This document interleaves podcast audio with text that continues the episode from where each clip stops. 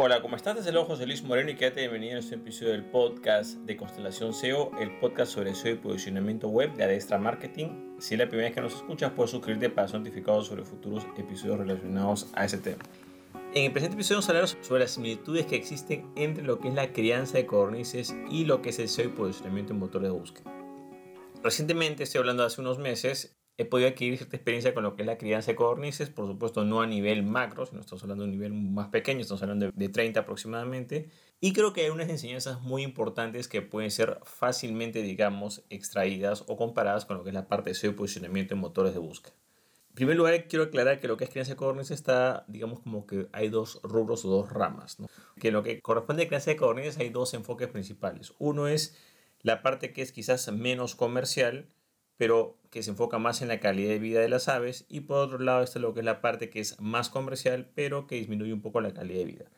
Por ejemplo, eso sea principalmente lo que corresponde a lo que es el espacio y la cantidad de cornices que hay en un espacio determinado.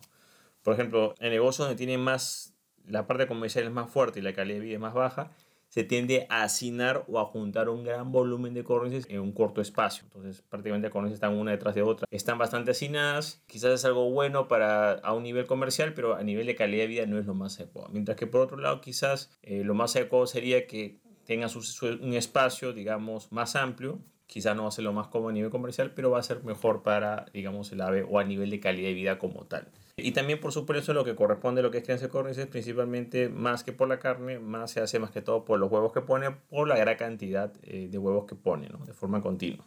Eh, yo lo que tengo experiencia, por supuesto, es en la parte que es menos comercial y más de calidad de vida. Entonces, no es que se asignen así un montón de codornices, sino que se hace, digamos, por ejemplo, en una cava determinada, pueden estar, digamos, como yo lo he hecho, ¿no? Digamos, un macho y dos o tres hembras, no más. Mientras que en otros lados eso lo tienden a saturar y a poner, por ejemplo, ¿no? 15 hembras y un macho, algo así, ¿no? Te das cuenta que el nivel de saturación es totalmente diferente. Ahora, ¿cuáles son, digamos, algunas de las lecciones que se pueden sacar respecto a ese tema? Bueno, eh, y que pueden quizás ser aplicadas lo que es la parte de posicionamiento en buscadores. En primer lugar está lo que es la compatibilidad de los equipos o de los grupos. O sea, no se trata simplemente de que tú agarras y pones a un grupo de codornices y ya tienen que llevarse bien. No, porque a veces digamos que el macho a veces no se puede llevar bien con las hembras o a veces las hembras se pelean entre ellas, etc. O sea, puede haber problemas ahí.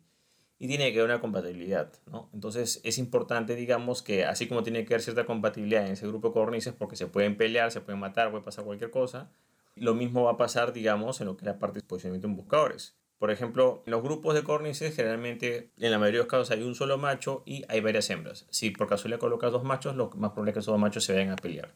Ahora, si hay otras hembras, claro, las hembras tienen, si bien hay un macho y varias hembras en lo que corresponde a las córnices, el problema va a ser de que eh, tiene que haber cierta compatibilidad porque, por ejemplo, eh, las hembras que están ahí pueden ser un poco más agresivas o, digamos, o pueden ser un poco más autoritarias, pueden haber problemas. Las hembras le pueden pelear al macho, el macho puede, puede ser muy abusivo con las hembras o las hembras pueden pelearse entre ellas. Entonces, lo primero es que, además que es algo muy típico del reino animal, que tiene que haber un macho y varias hembras en este tipo de crianzas, porque entre machos tienen a pelearse o ser territoriales, también tiene que haber compatibilidad entre ese grupo. ¿okay? No es que vas a asumir que haya porque es un macho y, tres hembras tienen que llevarse bien, no necesariamente va a ser así. Tienes que ver si ese grupo funciona. Ahora, de la misma manera en lo que corresponde la, la parte de SEO y posicionamiento en buscadores, en muchos casos el SEO va a tener que trabajar con un grupo de personas, ya sea que sea, tenga otros asistentes o por ejemplo algunos redactores. Eh, a veces la parte de SEO tiene que trabajar o coordinar con la parte de diseño o programación, la persona que hizo el sitio web también, por ejemplo, lo que es la parte SEM o publicidad en buscadores. Entonces tiene que haber esa coordinación y también esa compatibilidad. Si bien, claro, uno puede adaptarse, eh, debes tomar en cuenta que si en ese equipo o ese grupo, porque a veces tú puedes elegir tu propio grupo, o sea, si tienes una agencia o tienes un emprendimiento, tú eres el líder de ese proyecto, no hay problema. Pero si tienes que integrar a un equipo ya formado, en algunos casos es posible que no exista la compatibilidad o que quizás no se digamos, la responsabilidad, digamos, o la autonomía suficiente para hacer ciertas acciones. En muchos casos el CEO a veces puede actuar libremente, en algunos casos no, tiene que estar pidiéndole permiso al programador, tiene que estarle pidiendo permiso a X persona, o su rango de acción es muy limitado. Entonces es importante que en ese grupo, en primer lugar, haya compatibilidad y también, digamos, que las funciones estén, digamos, eh, correctamente distribuidas y que haya una coordinación, porque tiene que haber una coordinación. Alguien va a tener que liderar ese grupo. Entonces, generalmente aquí lo que falla es que cuando se arma ese grupo, a veces no se define bien quién es el que va a tener la decisión final. Entonces, porque por ejemplo pueden haber diferentes puntos de vista, generalmente la decisión final va a ser el dueño del proyecto o la persona que el project manager o el quien va a manejar ese equipo o digamos el, la persona senior que va a haber ahí. Entonces es importante que ese grupo digamos esté bien gestionado, haya esa compatibilidad y que digamos eh, se pueda trabajar de manera conjunta. Hay que tomar en cuenta que si en ese equipo quizás están las funciones bien hechas, pero no hay compatibilidad entre dos o tres personas, lo más probable es que ese proyecto no vaya a salir adelante. Otro punto muy importante corresponde a las diferentes reglas que hay. Por ejemplo, en lo que es cornices, hay diferentes reglas, digamos, no escritas, pero presentes las cornices no es algo que tú puedas, no es como una mascota que tú la puedas estar tocando, digamos. Eh, quizás en algunos sí, pero es muy difícil. Son animales eh, muy sensibles, muy temperamentales, muy nerviosos. Y si tú lo estás tocando como que fuera un perro, eh, lo más probable es de que no se va a sentir como va a haber problemas. Incluso le puedes perjudicar, lo puedes estresar o le puedes incluso hasta hacer daño sin darte cuenta. Otro punto, por ejemplo, es la sensibilidad que tienen. Por ejemplo, si tú es una persona que les hace comer las crías y de repente llega una visita o llega otra persona, esa persona puede entrar a esa zona o a ese lugar y lo más probable es que las codornices se alteren, ¿okay? se alteren bastante. Incluso eso le puede traer problemas al momento de poner huevos o si tiene crías. O sea, hay que tener bastante cuidado con ese aspecto. Están acostumbradas a que una persona, digamos, eh, sea quien vea y si quizás ven a otra persona diferente, eso les va a chocar. Incluso eh, lo que corresponde a lo que es la visión, yo creo que más o menos, no sé exactamente cómo mirará, pero digamos que tiene ciertos patrones. Por ejemplo, si tú te vistes de una manera y de repente llegas con un color muy llamativo, también puedes crear ese mismo efecto, ¿no? Que se espanten de ti porque simplemente has vestido diferente ese día, ¿no? A lo que habitualmente lo hacen. Entonces, eh, son animales bastante nerviosos y bastante delicados. No es, por ejemplo, como un perro o quizás como un gato que son tienen más autonomía o quizás como algunas gallinas que son un poco más, eh, no les afecta tanto las cosas, porque las gallinas y los gallos son un poquito más tolerables en ese aspecto, no son tan nerviosos, digamos, en ese aspecto, entonces es importante tomar en cuenta eso. También otro punto es respecto a la comida, o sea, digamos que hay comida que es para que cuando son, son pequeños, para que crezcan, digamos, o también otra, otro, otra dieta para que puedan poner más huevos, entonces hay diferentes, digamos, eh, reglas internas tiene que ser un espacio controlado porque tiene una capacidad de vuelo bastante elevado. Yo diría que más o menos tomando en cuenta su, su, tamaño y lo que pueden volar es incluso superior a una gallina, o sea, fácilmente pueden saltar un muro, volar distancias cortas, normas internas y formas de ser que uno tiene que conocerlas para que no haya problemas en esa crianza o, o incluso esa convivencia, como quieras llamarlo. Bueno, y otro punto muy importante también que corresponden normas es que, por ejemplo, hay algunos lugares, en unas ciudades, algunos lugares donde no puedes tener ese tipo, digamos, eh, de animales por simplemente por los ruidos. En el caso de los machos, hacen un ruido, lo que más ruido hacen son los machos, pero son, no es como un gallo, que es más fuerte, sino es un poquito más baja intensidad. Pero si tienes varios machos, claro, van a hacer determinados ruidos y quizás para algunos vecinos pueda ser molesto. Entonces, en algunas zonas o en unas ciudades, algunos distritos vas a poder hacerlo, en otras va a estar prohibido o quizás puedes hacerlo, pero es tomar las previsiones que tengas el espacio y que ese ruido no pueda llegar a otras personas. Por, por supuesto, esto no lo vas a hacer en un departamento o un apartamento que no es lo recomendado, ¿no? O un piso, lo mejor sería quizás que lo hagas en una casa que tenga cierto jardín o cierta área amplia o ciertas áreas verdes que sean amplias y que los vecinos estén más o menos separados. Ahí sí no perjudicarías a nadie en teoría, ¿no? Referente a buscadores, bueno, en lo que es posicionamiento en buscadores para sitios web, hay una serie de normas.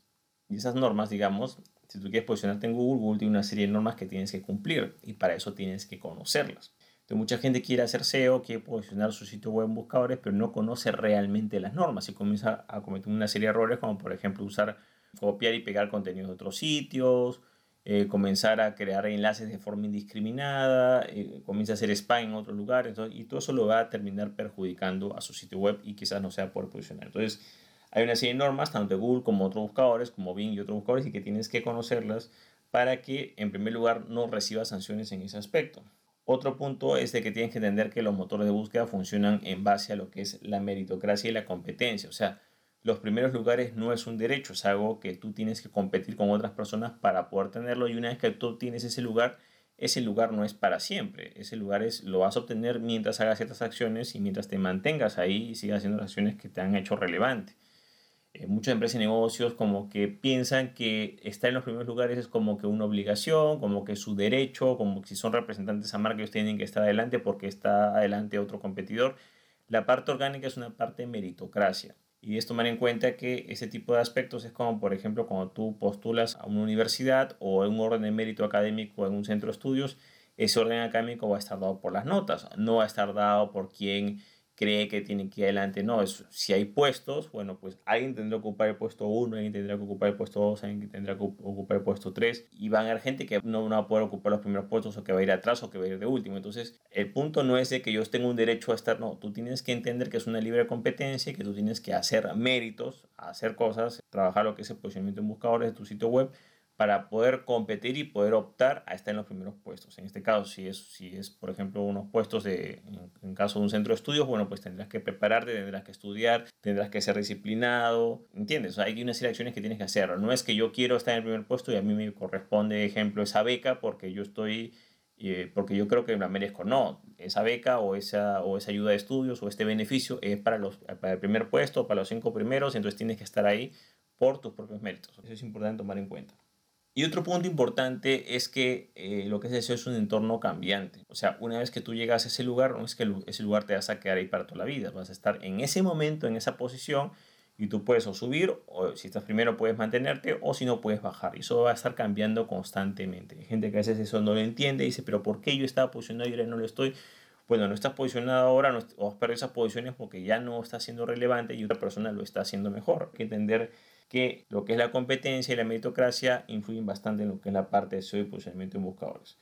A veces es algo un poco difícil de entender para algunas personas, sobre todo que viven en países de Latinoamérica, donde necesariamente la meritocracia no es lo más común, sobre todo en lo que corresponde a la parte del Estado, pero en lo pues la parte de buscadores no funciona de esa manera. Funciona más que todo como un orden de mérito más estricto y un poco más objetivo y tienes que tratar de entender las normas para poder tomar las acciones correspondientes y poder posicionarte. Por supuesto que ese posicionamiento no va a ser algo inmediato.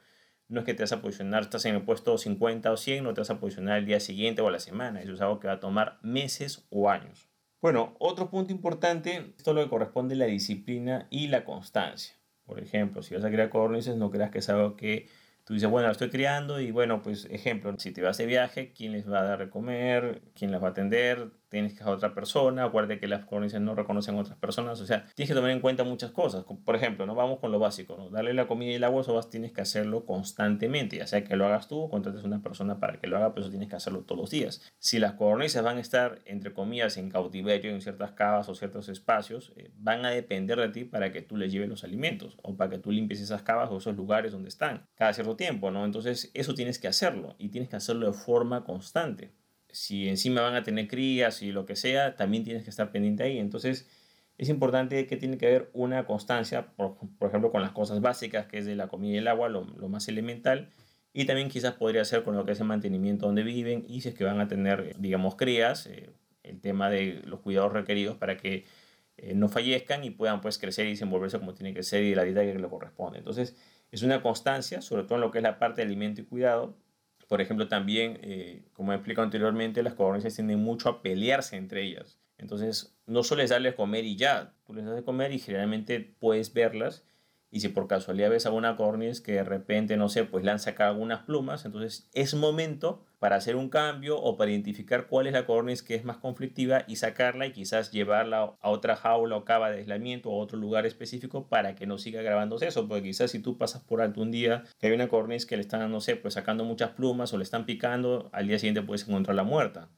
Entonces tú tienes que tomar acción antes que ocurra eso. No es que vas a esperar a que ya le pegaron, no, tienes que tomar acciones antes y de ser posible tienes que evaluar la situación. Si realmente no hay compatibilidad vas a tener que armar otro grupo o reubicar esa cornisa en otro lugar o ver cómo haces para que no se peleen y no pueda haber ese problema.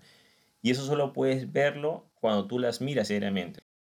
Es importante que tiene que haber disciplina y constancia y por ejemplo en un momento quizás vas a querer viajar, entonces quién las va a ver, por cuánto tiempo vas a viajar, vas a tener que coordinar con alguien que las cuide, entonces la disciplina y constancia es parte de esa crianza. Ahora, en lo que corresponde al SEO y posicionamiento en buscadores, la constancia y la disciplina también es algo muy fundamental o muy importante. Por ejemplo, como dije anteriormente, ninguna página se va a posicionar en días o en semanas. Se va a posicionar generalmente en meses o en años, siempre y cuando se haga un trabajo continuo. Entonces hay gente, por ejemplo, que dice, esta anima y dice, bueno, que voy a posicionar mi sitio web o mi, tienda online, lo que sea, comienzo voy a trabajar el SEO, por ejemplo, un SEO bien hecho, y de repente estás haciendo un trabajo de 3, 4, 5, 6 meses y lo paralizas. Lo dejas hacer por un año y ahí lo vuelves a retomar más adelante. No funciona de esa manera. Tienes que ser constante para que con esa constancia el motor de búsqueda pueda, digamos, eh, premiarte mejorándote las posiciones. Si tú dejas de trabajar SEO, ese SEO lo vas a ir perdiendo, porque el SEO no es que tú lo ganas y, te lo quedas de por vida, no, es el trabajo que se va haciendo. Ahora, si ese trabajo es constante a lo largo del tiempo, a lo largo de meses o años, vas a recibir una mayor recompensa por parte del buscador.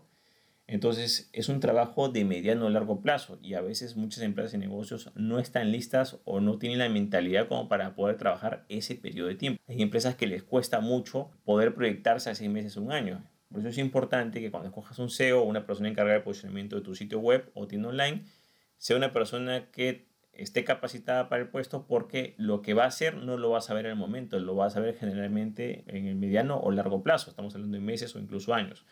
Por supuesto que hay unos indicadores que puedes ver mes a mes, como por ejemplo el tráfico orgánico que se ve en Google Analytics, la cantidad de tráfico orgánico que recibe tu sitio web, porque el total de visitas, de ese total de visitas, hay uno que corresponde al tráfico orgánico que quiere decir que son las búsquedas orgánicas, entre comillas, no pagadas, por las cuales eh, las personas han llegado a tu sitio web. Entonces, ese tráfico orgánico tiene que aumentar mes a mes. Si aumenta mes a mes y también aumenta la cantidad de palabras claves indexadas, tu posicionamiento está mejorando. Poco a poco, pero va mejorando y llegar a un punto en el cual ya eso se comienza a notar más en los resultados y comenzará, digamos, a, a escalar posiciones como tú deseas, ¿no?